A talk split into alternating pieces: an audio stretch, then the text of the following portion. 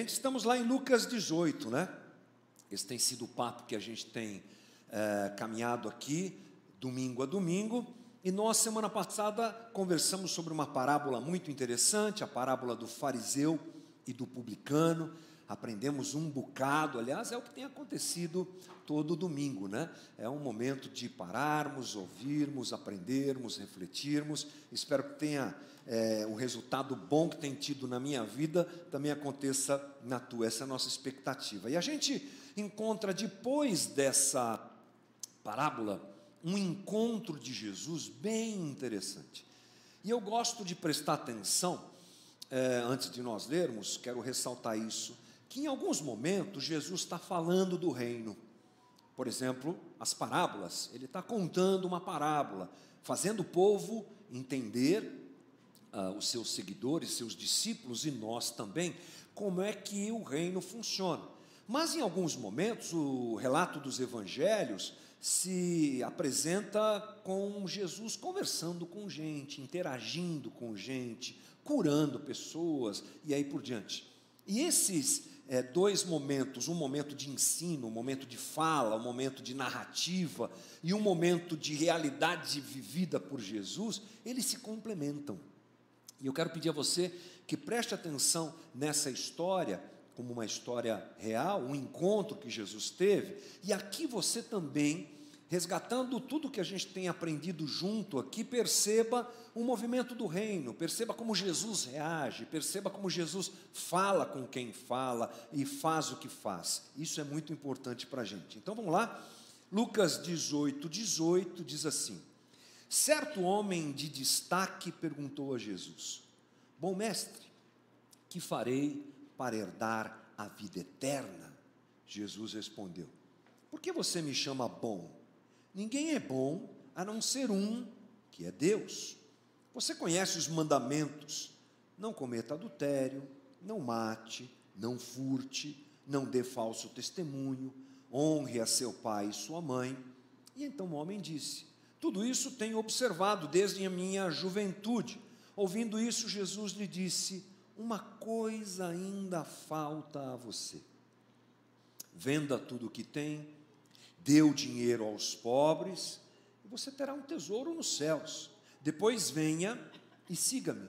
Mas ouvindo ele estas palavras, ficou muito triste, porque era riquíssimo um encontro interessante de Jesus com esse jovem que é, é costumeiro chamá-lo de jovem rico, né? A gente trata esse, esse momento aqui do encontro de Jesus com o jovem rico. Era um jovem de posição importante, nós não temos muitas informações, mas os estudiosos dizem que provavelmente ele era alguém ligado à elite religiosa, talvez um líder de uma sinagoga ou coisa do tipo. E ele apresenta uma pergunta a Jesus, que é uma pergunta até certo ponto repetitiva. Por quê? É, qual é a pergunta? Bom mestre, o que farei para herdar a vida eterna? E eu quero dizer que é uma pergunta repetitiva no seguinte sentido: bom, a teologia judaica, o conceito teológico judaico, apresenta no Antigo Testamento, na Bíblia judaica, a realidade da ressurreição e a própria realidade da vida eterna. Não com muita evidência, mas sim, por exemplo, Daniel capítulo 12, você vai encontrar alguma coisa desse tipo. Ou seja, os judeus, ou o judeu estudante do texto bíblico, ele tinha esse entendimento de alguma maneira. Ah, agora, nós podemos observar que Jesus, ele escancara essa realidade. A própria narrativa de Lucas, que nós temos estudado, tem apresentado a realidade da vida eterna. Por exemplo, lá em Lucas capítulo 10, 25, Jesus já respondeu essa pergunta. Ela foi feita por um mestre fariseu que queria testar Jesus. Agora, uma coisa interessante é a gente se lembrar que os evangelhos se complementam, não é? É importante nós olharmos cada livro dos evangelhos de forma separada, sabendo quem escreveu, para quem escreveu, por que escreveu, como escreveu, é o que nós estamos fazendo aqui em Lucas, mas eles se conversam, a gente não pode deixar de lembrar disso. E João, por exemplo, o evangelho de João é um evangelho que a gente pode considerar como o evangelho da vida eterna. Um dos mais importantes assuntos no Evangelho de João é a respeito da vida eterna. E João registra o que Jesus falou, não vamos esquecer disso. Portanto, essa era uma conversa que Jesus tinha muito com os seus seguidores. E ele falava muito sobre isso. Ao apresentar o reino, ele falava de uma realidade existencial chamada vida eterna. Então, uh, o que nós podemos perceber é que é uma conversa que está sempre na boca de Jesus, sempre ouvi no ouvido dos seus discípulos. Esse jovem vem e pergunta algo sobre isso: o que é que eu faço para viver a vida eterna? Uma melhor interpretação, uma melhor colocação seria: o que é que eu faço para herdar essa vida de qualidade eterna? E a gente vai tentar entender um pouco mais isso daqui a pouco. É, essa pergunta é muito importante para aquele homem, porque é uma realidade que o assombra de alguma maneira, e o que você encontra é sinceridade. Pode ter certeza disso. O texto deixa isso muito claro. Eu disse que Jesus já respondeu essa pergunta lá no capítulo 10 para um mestre fariseu, mas ele estava tentando testar Jesus, sabe? Uma pegadinha assim para derrubar Jesus, envergonhar Jesus na frente das pessoas. Aqui não. Aqui é um homem que procura Jesus e ele está preocupado com essa realidade. Tem uma sinceridade muito grande no coração daquele homem. É a busca de uma vida. Ele que, de alguma forma, eh, tinha essa preocupação, fazia tudo, todo possível para resolver essa questão, e ele vê em Jesus alguém, ouvindo Jesus, vendo Jesus, ele encontra em Jesus alguém que pode responder e resolver essa questão. Interessante que esse jovem, ele tem uma postura que é muito parecida com a que muita gente tem, de pensar na vida eterna como uma realidade pós-morte e só. A gente fala assim, a gente pensa assim, e essa é a ideia desse jovem, pode ter certeza, até pela construção teológica que ele tem do Antigo Testamento. Uma realidade que eu viverei depois que morrer. A gente ainda pensa assim. Entendemos a vida eterna como uma coisa lá para frente, alguma coisa né, depois da morte. Mas não é essa a realidade que nós encontramos nas próprias palavras de Jesus. Ajustar essa ideia é muito importante, porque vida eterna tem a ver com qualidade de vida nesse tempo, ou uma vida com qualidade eterna. A gente não pode jogar esse pensamento para alguma coisa depois da nossa morte. Nós precisamos trazer essa realidade para agora. A vida eterna não é alguma coisa que vivo depois, é uma coisa que eu começo a viver agora. Nós já aprendemos aqui, já conversamos algumas vezes, sobre o reino que já veio. Essa construção a gente já fez junto aqui várias e várias vezes, e de vez em quando a gente fala sobre isso, vamos continuar falando. O reino de Deus não é alguma coisa que vem, ele já veio. Jesus instituiu, ou melhor, trouxe, fez como realidade a presença e a existência do reino de Deus entre nós, aquele que se curva a Jesus como Senhor e Salvador, que reconhece a morte de Cristo na cruz e a própria obra redentora em Jesus, ele tem acesso a esse reino que é uma realidade existencial agora, no meio dessa loucura toda, no meio desse caos todo que a gente vive, o reino de Deus já está aqui e a vida eterna também. Ela já começou. Não se engane. A vida eterna, a qualidade da vida eterna já está entre nós. Para Jesus, a vida eterna não é apenas uma dimensão de existência pós-morte, mas uma dimensão de ser. Tem a ver com o tipo de gente que nós somos, não de algo que viveremos depois, mas que já começa como uma realidade para nós agora. De alguma forma, a gente pode dizer que o céu já está presente entre nós. E vamos parar com aquela bobagem de imaginar céu com aquela névoa, né? aquela coisa assim que ninguém vai fazer nada e a gente vai ficar tipo anjinho de cabelo encaracorado e atirando flecha para cá. Isso é essas bobagens, né? Isso não existe, essa não é a realidade bíblica. A vida eterna é uma realidade que começa já entre nós. Nós precisamos crer nisso e entender isso. Bom, depois dessa pergunta, que mostra essas coisas todas e que embute todas essas dúvidas aí, Jesus responde para aquele homem. E a resposta está ali no versículo 19. Vou refrescar nossa memória e ler aqui. Jesus respondeu: Por que você me chama de bom? Ninguém é bom a não ser um que é Deus. Você conhece os mandamentos: Não cometa adultério, não mate, não furte, não dê falso testemunho, honre seu pai e sua mãe. Então o homem disse: Tudo isso tenho observado desde a minha juventude. Interessante, porque Jesus pergunta para aquele jovem: Por que, que você me chama bom? Há um certo tom de ironia, é o que os estudiosos dizem aqui, da parte de Jesus. Porque alguém que vem da religião não chama Jesus de bom. Por que você está me chamando de bom? Fala sério. Os seus amigos aí da religião querem me matar. Jesus já sabia disso. Por que você me chama de bom? Não é? Você sabe que só Deus é bom. É essa a ideia da resposta de Jesus. E aí Jesus traz à tona uma realidade que eles conhecem muito bem, que é o cumprimento da lei o famoso decálogo, que nós temos o registro dele lá em Êxodo capítulo 20, as tábuas da lei dadas por Deus a Moisés, que são uh, o resumo da lei, resumo mesmo, né, gente? Porque a lei, ela tem mais de 600 mandamentos para serem cumpridos, e os fariseus ainda apertavam mais as pessoas, inventavam coisas, o negócio era pesado, era uma opressão muito grande. Mas o Decálogo, os Dez Mandamentos, resumem isso e Jesus lembra esse homem sobre essa situação. Você você está vivendo aquilo que está escrito em não, lá em Êxodo 20, não cometa adultério, não mate, não furte, não dê falso testemunho, honra teu pai e tua mãe. Jesus joga isso para ele. E ele diz: tudo isso, tudo que deveria ser feito, eu já fiz, desde a minha juventude. O que é que isso mostra? É que ele era um homem assim muito exemplar no seu jeito de viver. Moralmente muito correto. Ele guardava todos os mandamentos.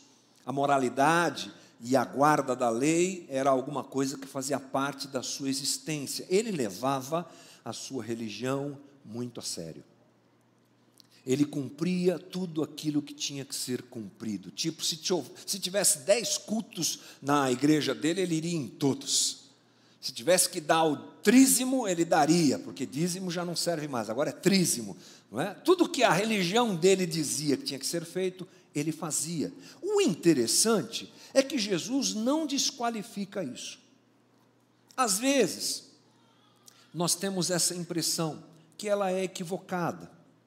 Quando um fariseu apresenta a sua moralidade, Jesus não questiona o fato deles fazerem o que faziam, Jesus questiona o coração. Isso é muito importante para nós, porque às vezes a nossa cabeça fica meio bagunçada quando o assunto é graça e mérito. A gente tem uma dificuldade para entender isso. Nós entendemos que não somos salvos por mérito, mas por graça da parte de Deus, que nos alcança sendo nós ainda pecadores. E às vezes nós jogamos fora o fato de termos que viver, por resposta ao amor de Jesus, uma vida adequada. Essa confusão acontece na cabeça da gente. Então Jesus ele não está desqualificando o que aquele homem faz. O detalhe é que aquela perfeição moral e religiosa é bacana. Jesus não desqualifica, como já disse, mas ela não resolve muita coisa quanto a esse assunto vida eterna, relacionamento com Deus, vida de qualidade eterna. Ou seja, fazer o que ele fez não estava errado. É assim que alguém que teme a Deus deve se comportar, deve viver. O problema é toda a motivação que havia no seu coração, e essa é a questão de Jesus com os fariseus.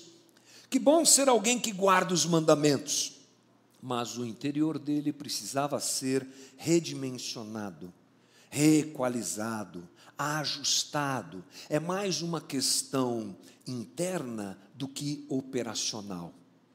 Não tem muito a ver com o que faço, mas tem tudo a ver com quem eu sou.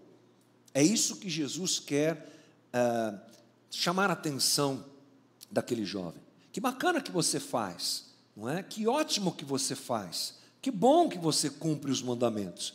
Que bom que você vive a sua religião da maneira como tem que se viver. Mas a questão não é o que você faz, a questão é quem você é. O que motiva você a fazer o que faz? Interioridade, coração, disposição de coração. Jesus sabia que o problema era muito maior do que só cumprir é, alguma coisa. Jesus sabia que não era essa a questão. O problema era muito maior. E olha só o que diz o 22. Ouvindo isso, Jesus lhe disse: Uma coisa ainda falta a você. Venda tudo o que tem, dê o dinheiro aos pobres e você terá um tesouro nos céus. Depois venha e me siga. Essa é uma resposta de quem percebe a sinceridade do seu interlocutor. Jesus sabia que aquele homem diferente, como já disse do fariseu citado lá no capítulo 10, é um homem que quer respostas e Jesus dá a resposta sincera diante da sinceridade dele. Esse texto, ele é registrado em Mateus, Marcos e Lucas, e lá em Marcos capítulo, uh, esqueci o capítulo, mas versículo 21 de algum capítulo de Marcos, diz assim: E Jesus olhando para ele com amor, disse.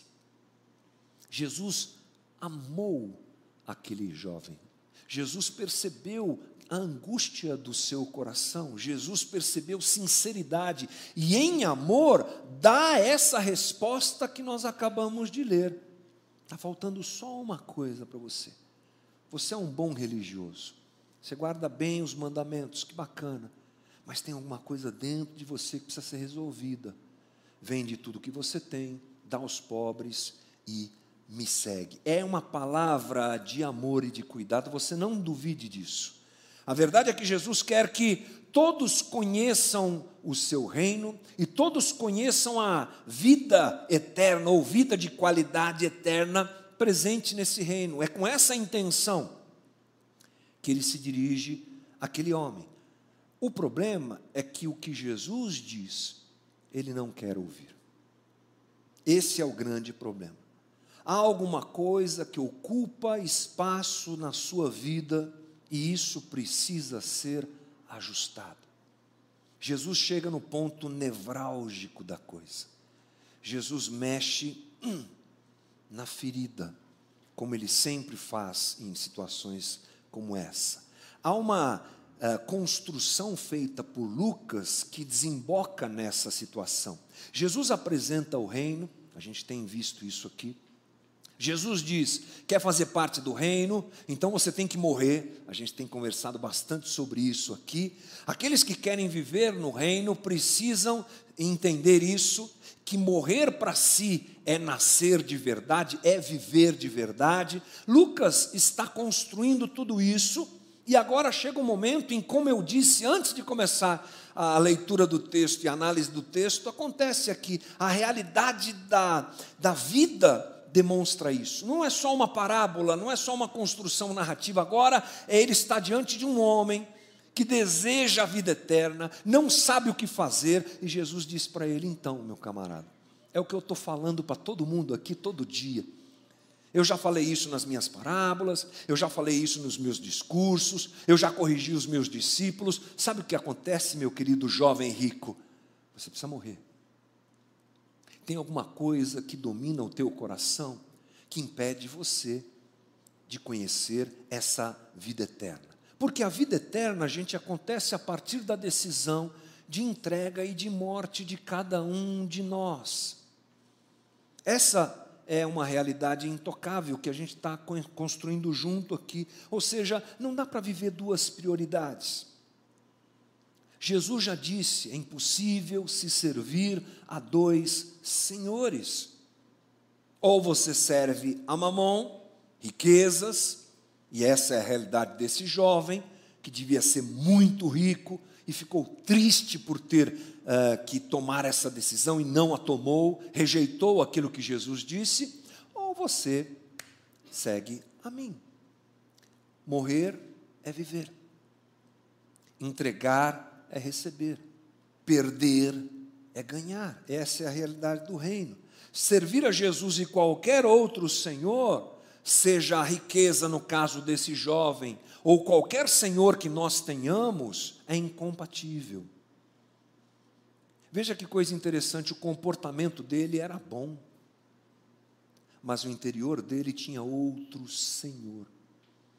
Faz a gente pensar o porquê ele cumpria todas as regras que cumpria. Talvez para se sentir merecedor. Talvez porque aquilo, inclusive, fizesse parte do caminho que ele tinha para enriquecer mais, a gente não sabe, é só uma hipótese aqui, só uma loucura apresentada aqui por mim. Mas de alguma forma, aquilo que ele fazia que era positivo, tinha uma, um fruto, ou tinha um caminho, um, uma realidade interior que Jesus diz que não é boa. Ou seja, nós precisamos analisar quais são as nossas prioridades e o que nos leva a fazer o que fazemos. As coisas ou pessoas ou sentimentos ou as mais diversas prioridades precisam ser entregues a Jesus. E em alguns casos é necessária uma ruptura como a dele. Aí é ema, ema, ema, cada um com seu problema. Não vou ser eu que vou dizer para você o que é que você tem que se livrar e do que, é que você tem que se livrar. Mas em alguns casos existe uma necessidade de uma ruptura muito extrema. Cada história é uma história. Infelizmente, como eu disse, aquele jovem não quer. Mas ouvindo isso, diz o 23, ouvindo ele estas palavras, ficou muito triste, porque era riquíssimo. Eu fui até o grego aqui e a palavra usada é muito triste, é tristíssimo. O negócio mexeu com o coração dele. Ah, não. É sério? Tem que deixar tudo, vender tudo. O que, que é isso? Não vai dar, não. É claro que o texto não permite, não traz mais informações, mas talvez ele tenha parado alguns minutos e pensado que é que ele teria que abandonar, o conforto que ele teria que abandonar e todas essas coisas ligadas à sua realidade. E aquele jovem, apesar de sincero, demonstra a falta de entendimento daquilo que nós estamos conversando aqui, que aquelas riquezas eram o seu Senhor. Apesar de sincero, apesar de bacana, apesar de um cara legal, apesar de um cara religioso, tinha um Senhor que ocupava o seu coração. E para que Jesus fosse Senhor, aquele Senhor tinha que ser destronado, sair do trono, para que Jesus reinasse na vida dele. E aí ele faz os cálculos e ele diz: não vai dar. Ele acha, inclusive, penso eu, que poderia ser do seu jeito. Que não? Não dá para conviver uma coisa com a outra, como a gente também costuma fazer. Será que não dá para misturar uma realidade com a outra? Como é que funciona isso?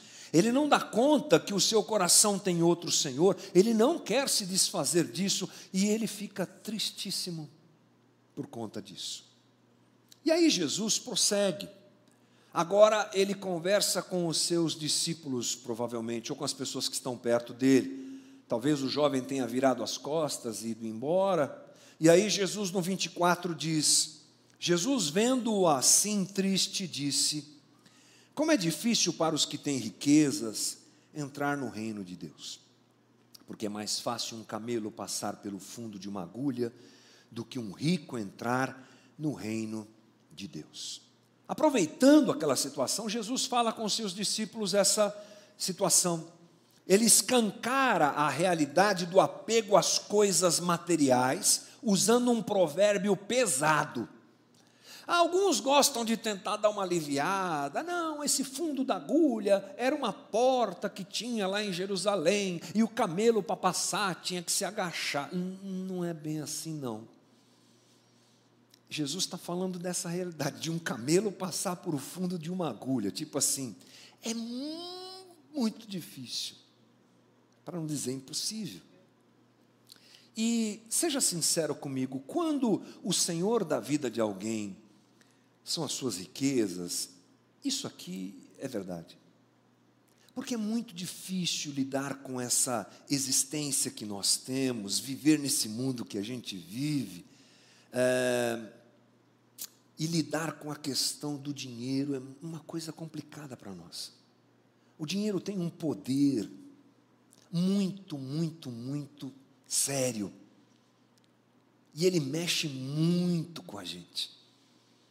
Eu lembro de um tempo atrás estar conversando com uma família que chegou na igreja há pouco tempo aqui, aquelas conversas que a gente sempre tem, que eu gosto muito, aliás, e estávamos falando sobre dificuldade financeira, vida financeira, problemas financeiros e tal, e nós concordamos como é difícil a gente diminuir a nossa realidade financeira. Sabe como é que é? Você está lá, ganhando uma grana boa no teu emprego, justo, tranquilo, você de repente compra um carro melhor e daqui a pouco você guarda uma grana e compra uma casa boa, um apartamento bom e você mobília aquilo e você vai gastando, porque a gente vai fazendo isso, né? Vamos, agora vamos aumentar a internet, agora vamos colocar um outro pacote de, de televisão aqui, para quê? Para nada, para ficar girando, girando, girando e assistir nada, mas eu quero ter, todo mundo tem, pessoal aqui do condomínio tem, não é? Vamos comprar umas roupas numa loja melhor, na Brás não, comprar roupa no Brás não, vamos lá no shopping shopping, que é melhor. A gente vai aumentando o nosso gasto. É assim que funciona.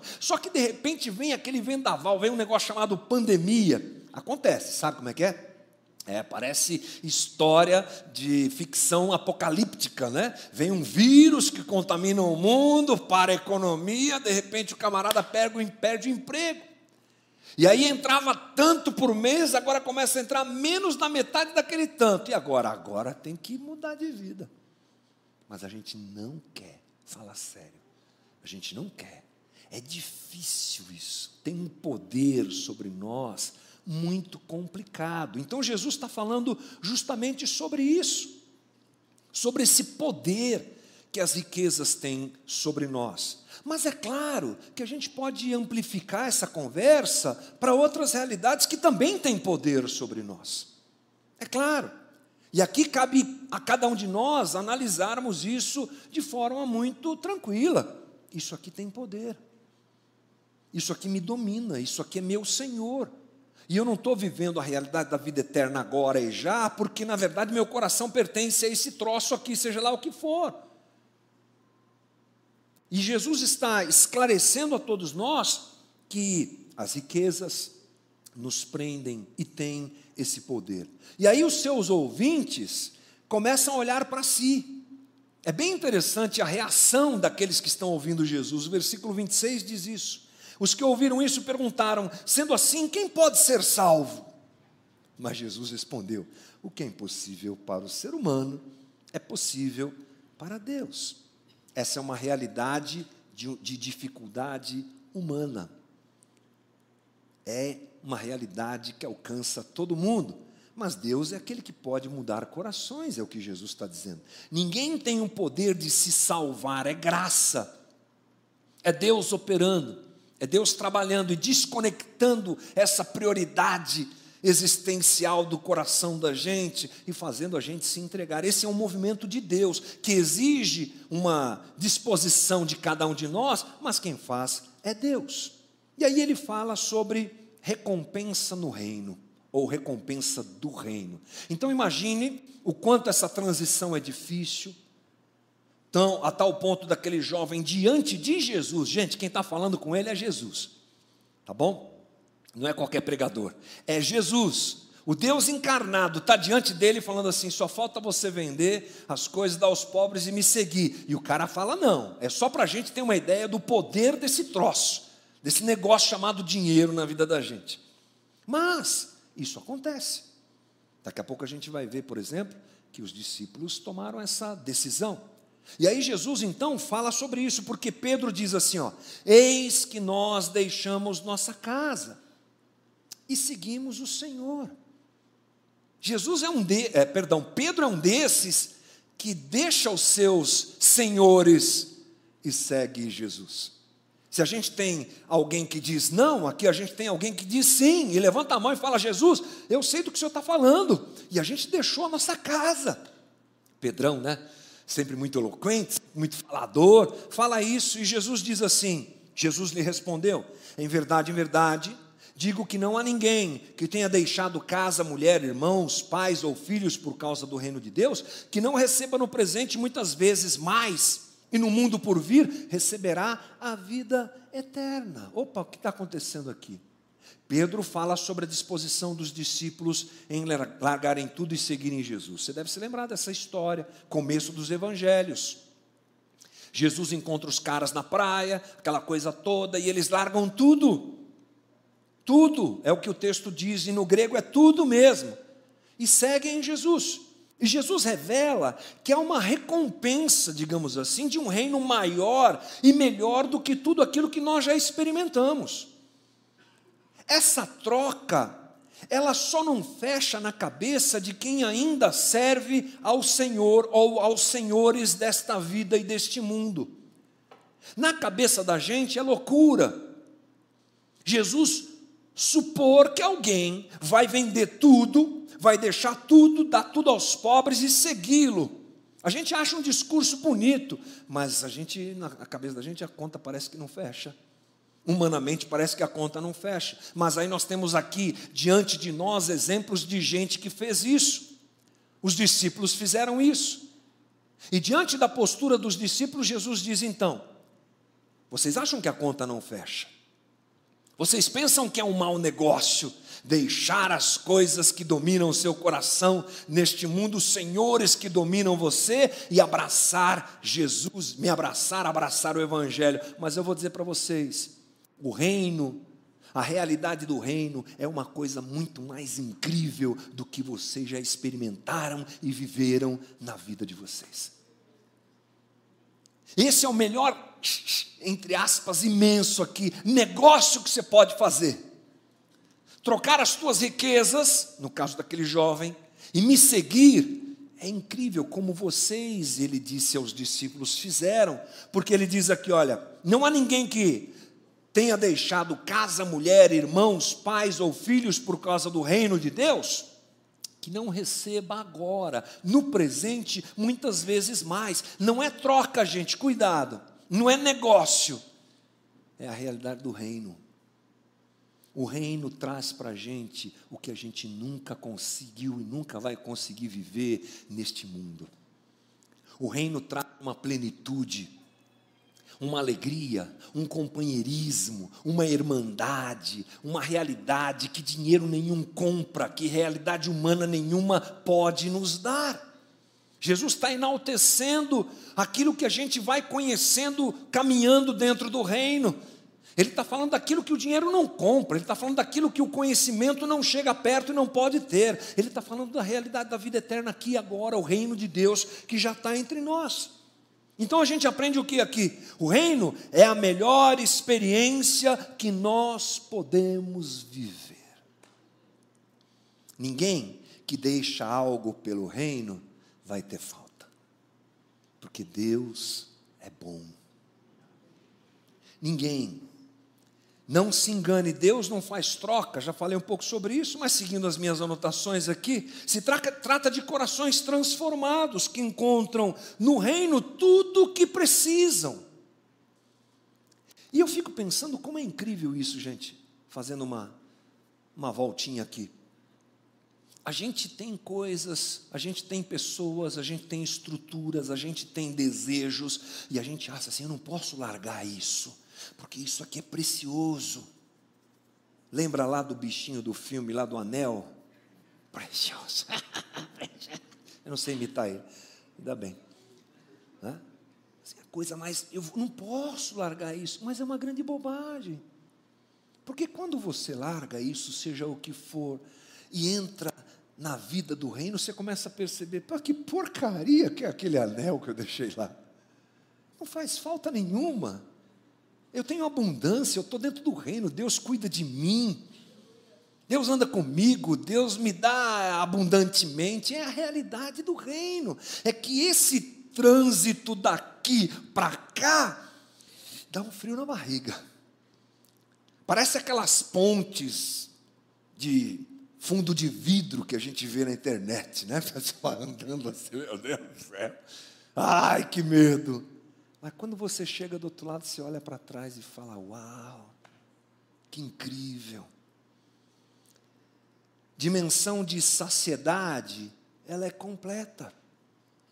Aqui e no futuro, porque a gente começa a viver a eternidade agora e já. Eu quero ressaltar algumas coisas importantes aqui para fechar nossa conversa. Todas elas em cima desse papo que a gente já conclui aqui. Não esqueça, irmão, a vida eterna começa agora. Construa a tua existência com essa perspectiva.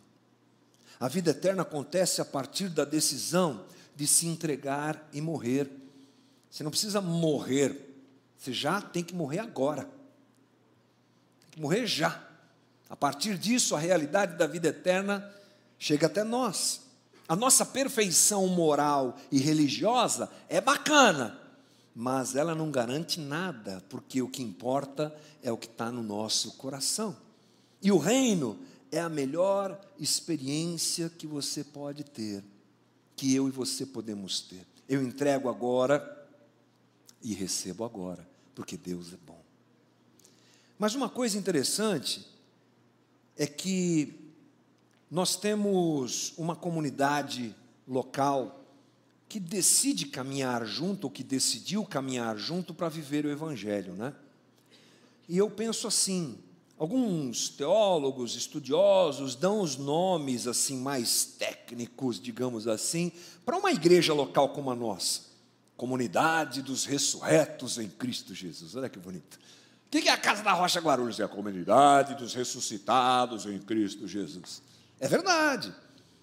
A gente se juntou aqui por uma coisa em comum. A gente quer viver o Evangelho. E a própria comunidade local, ela catalisa isso. Sabe como é que é? é você já ouviu falar de catalisador? Usa muito isso para tinta, para cola, né? Você tem um produto que você precisa jogar alguma coisa lá dentro para que aquilo vire o que tem que ser. Sem aquele produto catalisador, a coisa não funciona. Eu acho que a comunidade local, uma igreja como a nossa, ela é assim.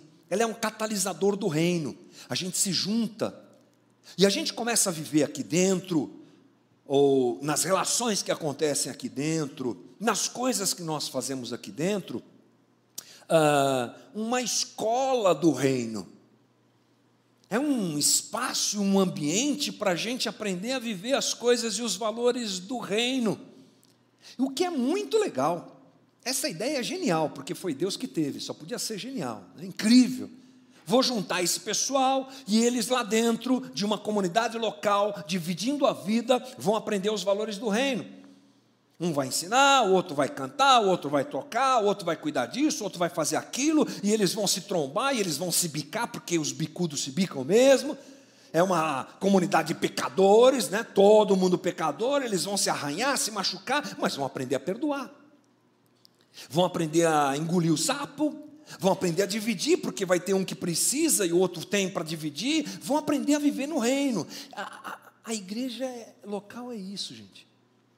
E esse é um ambiente muito legal para gente ter, para nós termos experiências com essas coisas do reino. Por isso eu não posso fechar essa conversa de outra forma, senão chamando a tua atenção para você perceber se você está aproveitando isso. É uma conversa séria, sem dúvida. Ela tem a ver com a tua existência, com a minha existência ela tem a ver com os senhores que mandam e comandam a nossa vida, ela tem a ver com um olhar interior, o que é que está mandando em mim, claro, mas eu acho que nós podemos fazer um puxadinho, sabe, esticar um pouquinho essa conversa e perguntar a você: como é que você tem participado da comunidade? Tome cuidado com isso.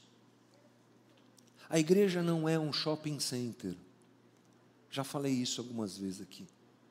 Em que você vem e você quer encontrar tudo bacana, tudo perfeito. E aí você faz a tua compra de fé, dá um dinheirinho para ficar com a consciência bem tranquila, e aí você vai viver a sua vida. Não. Isso pode ser qualquer coisa menos igreja local, menos a realidade que o texto bíblico nos ensina. Aqui é um ambiente as relações que acontecem aqui são muito importantes para nós, como gente, aprendermos a nos parecer mais com Jesus. Então não posso deixar de dizer isso, durante a semana fiquei pensando nisso. Cuidado para que o Senhor da tua vida seja Jesus mesmo e você dê o espaço na tua vida que Jesus quer com relação à própria comunidade participando, estando entre a gente aqui, se envolvendo da melhor maneira que você puder. Eu não quero colocar uma conversa de medo, de cobrança, a gente não funciona assim. É só um alerta para você. É só um alerta para você se lembrar como é que você está gastando a tua vida, como é que você está priorizando a tua vida, em que você tem depositado a tua vida, quem é o Senhor da tua vida. Se o Senhor da nossa vida é Jesus, participar de uma comunidade vai acontecer, porque é assim que Jesus quer. Talvez um sinal para a gente pensar seja esse: como é que está a minha relação com Jesus? Ele é meu Senhor mesmo. Eu estou vinculado a uma comunidade para desenvolver a minha espiritualidade diante de Jesus? Estou. Então, essa é uma boa resposta. Não. Então, tome cuidado. Talvez algum outro Senhor esteja tomando conta do teu coração. E eu fecho lembrando que Lucas escreve tudo isso para Teófilo, né, gente? Escreve tudo isso para Teófilo. Essa é a narrativa que a gente está tentando entender. O que é que Lucas falou para Teófilo? Pronto, uh, pergunta o que é que falta para você entregar, né, Teófilo? Cuidado para não ser como esse cabra aí, como esse rapaz, esse jovem rico que não entregou e não quis, porque não quis. Teófilo, cuidado para não, não se deixar envolver por aquilo que tira Deus do primeiro lugar da tua vida e tome cuidado para que as tuas prioridades não sejam outras. Eu entendo que esse texto nos ensina isso, e essa foi a intenção de Lucas ao escrever a Teófilo. Que Deus nos ajude, gente. É, evangelho é assim. Evangelho, porque Jesus, Jesus faz isso, o evangelho faz isso com a gente. E essa foi uma semana de repensar essas coisas também para mim, e eu espero que a comunidade receba isso no seu coração, tanto você que está aqui quanto você que está longe, e a gente olhe para a gente mesmo, olhe para o nosso coração, e mais uma vez a gente pense: quem é o Senhor da nossa vida? O reino tem tudo que a gente precisa. Amém? O reino tem tudo que a gente precisa. Não tenha medo de tomar as decisões que você tem que tomar para abraçar Jesus como prioridade da tua vida. Feche os teus olhos, vamos orar.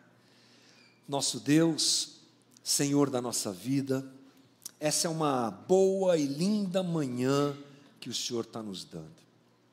E eu te agradeço pela palavra, porque seguindo o texto dessa maneira, a gente encontra umas conversas duras, Senhor. Alguns domingos as conversas têm sido duras, mas eu sei que elas moldam e podem moldar o nosso caráter, podem moldar a nossa vida, podem marcar a nossa caminhada, podem transformar a gente interiormente, Jesus. É o pedido que eu faço, que essa conversa de hoje cause isso em nós, um desconforto, uma meditação, uma reflexão, uma avaliação, como aquele jovem porque nós somos como Ele, queremos vida abundante, queremos vida eterna, mas o que nós não podemos é reagir como Ele e dizer não, quando algo nos for mostrado como aquilo que tem tomado o teu lugar. Então, nos ajuda na coragem de uma ruptura quando necessária, e nos faz lembrar que no reino a gente tem tudo o que a gente precisa. Essa é a realidade do reino: abundância, graça, misericórdia, cuidado do Senhor. Talvez não do jeito que nós imaginemos, talvez não do jeito que nós queiramos, mas do jeito que o Senhor quer para nós, que é o melhor, porque se alguém quer coisas boas para nós, é o Senhor. Abre o nosso coração, Jesus, e nos ensina a realidade dessa caminhada. Ajuda a gente a passar por essa ponte que tanto medo dá. Ajuda a gente a romper com aquilo que nos prende e nos dá graça para uma entrega completa a essa vida eterna que já é realidade para todos nós. Obrigado pelos meus irmãos que estão aqui, obrigado pelos que acompanham na distância, obrigado. Eu não posso deixar de orar por cada voluntário, agradecendo a doação, o empenho. A gente te pede por essa semana, uma semana diferente para a comunidade, aniversário. Obrigado, Jesus. Talvez a gente esteja te agradecendo pouco pelos nove anos que a casa tem. Obrigado, Jesus. A nossa história ela foi dada pelo Senhor para nós. Então, muito obrigado.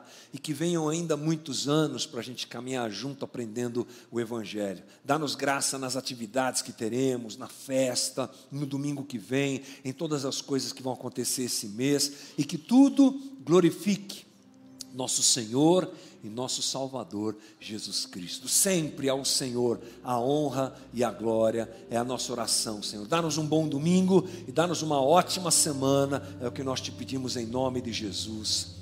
Amém. Deus te abençoe, meu irmão. Ótimo domingo para você. Vá na paz.